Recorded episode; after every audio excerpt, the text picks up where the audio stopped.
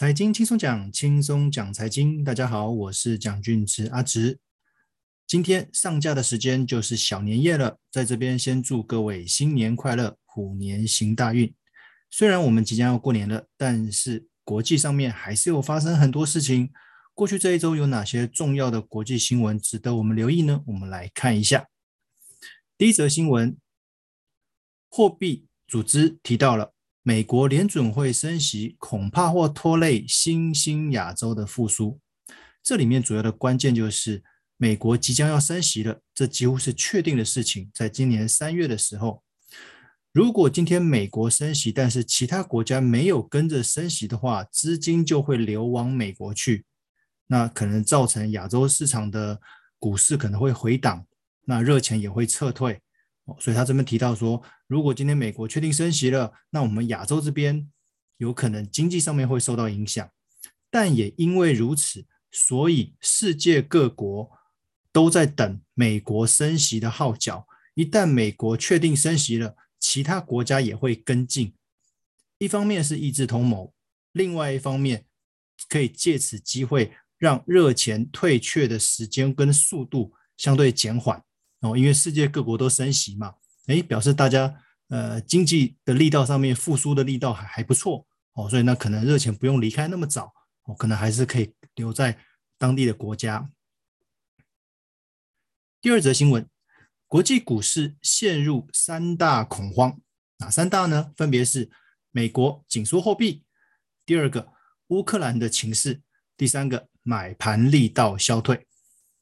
我们先简单讲一下美国紧缩货币。刚刚提到了，如果今天三月确定升息，升息是一回事，有可能也会缩减购债，就是过去会透过热钱来买债券，那接下来不仅不买债券了，甚至会把过去热印的热钱收回来。哇，那这个影响可能不输给单纯升息。哦，所以这个在接下来。今年的股市的表现上面是打上一个问号。哦，如果除了升息之外，过去的热钱也会被收回来，哦，那或许股市的震荡会比较大一点。第二个就是俄罗斯到目前为止持续想要攻占乌克兰。哦，虽然现在卡在我们过年期间有一个北京东京奥运，或许因为办奥运的关系，哦，俄罗斯要给中国一些面子，所以在这段时间可能暂时停火。但是当冬季奥运结束之后，俄罗斯有没有可能去攻占乌克兰？哦，我觉得这件事情还没有画下句点哦。那这个中间还在协调当中，但是这个也会影响到股市。那第三个就是因为过去因为热钱的关系，导致世界各国的股市很多都已经创了新高。既然都已经在那么高的价位，那对投资大众而言，他值不值得再花钱继续买在那么高的？价格的股票呢？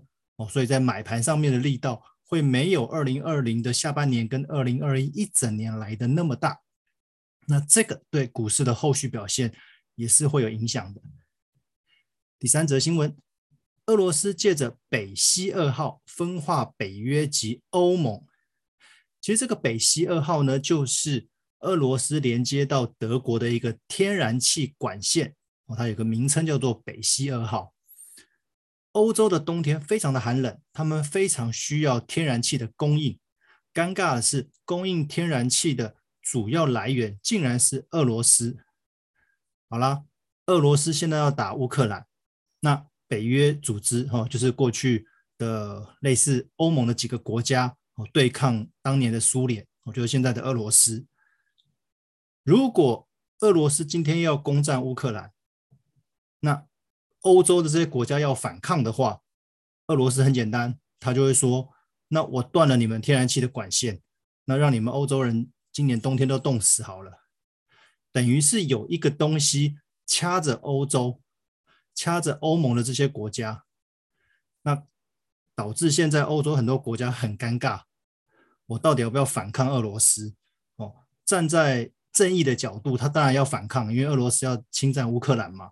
可是站在天然气的角度，如果他今天断了这条管线的话，欧洲人的冬天是不是活不下去？哦，所以这个很为难。哦，那当然，这后续看他们怎么去谈判了。再一则，联准会护盘终结，新世界来临。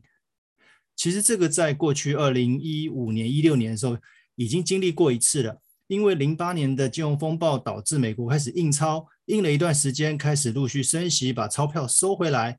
所以在一五一六年一直到二零二零年之前的这三四年当中，其实股市的震荡还蛮大的。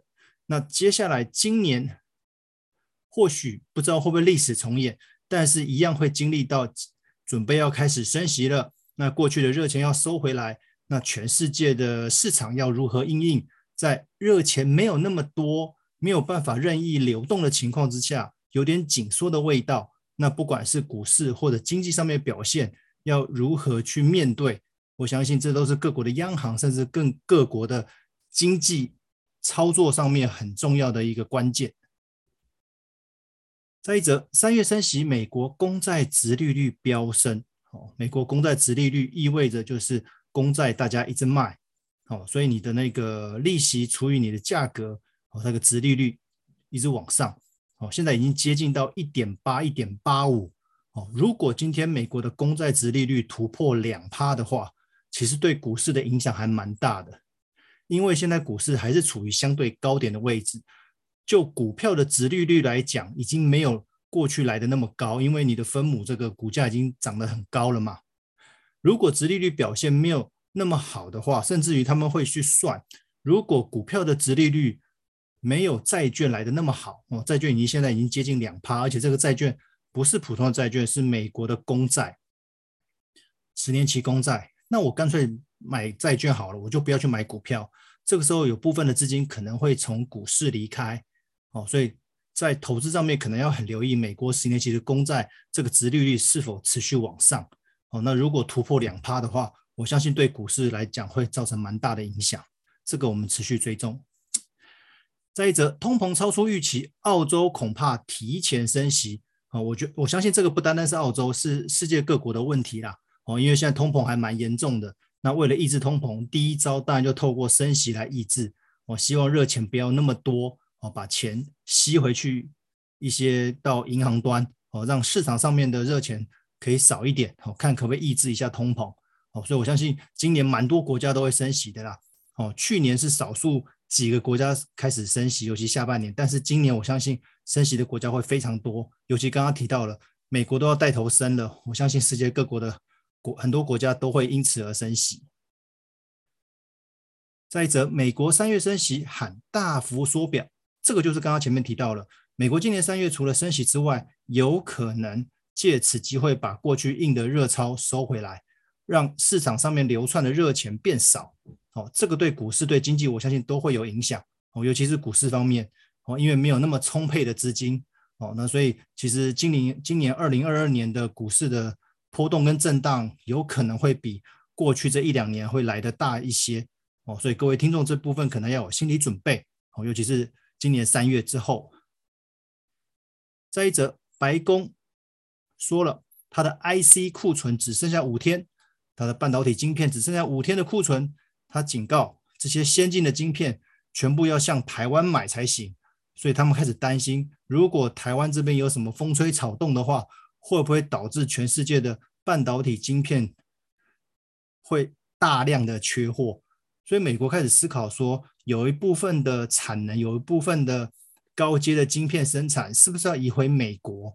哦，因为毕竟他他们觉得台湾在中国旁边，好像风险太高了。哦，再加上这样子高阶的半导体的的代工的技术，只有台湾这边最厉害，我们的台积电嘛。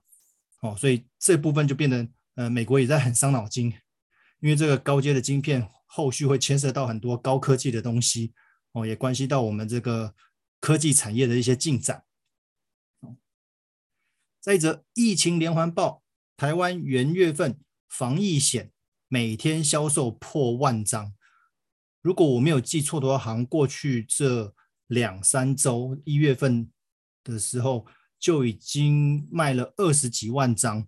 哦，防疫险这边里面要看内容，有些是隔离就赔，有些是打针有什么异状。哦，那有些财险公司就把这些理赔都包在一起，变成一个套餐。但无论如何，我相信它这个一方面保费不会太贵，所以买的人还是很多，但是我觉得还是回到基本的，如果你个人的基本的住院险、手术、实支实付这一类的哦，如果不足的话，我觉得还是要先加强哦，因为我觉得这个防疫险这个只是加分用的啦，就是买个以防万一嘛，如果不小心确诊被隔离，或者是打针有什么副作用需要住院的话，它会启动理赔哦，所以在买这些保险相关的的商品的时候，还是要留意一下内容。好，还了解一下，说这个内容是什么，这理赔的条件是什么，哦，之后才不会，才可以有机会减少一些纠纷呐。好了，最后一个，台湾的央行最快今年上半年升息，哦，这跟前面类似。既然美国都说三月要升息了，那我相信世界各国，包含台湾在内，很多有可能会跟进，但是会不会跟进到三月就升？我觉得这要看后续的一些经济表现跟股市的表现，哦，因为。如果万一不小心冲击比较大的话，那这个升息的速度可能会放缓。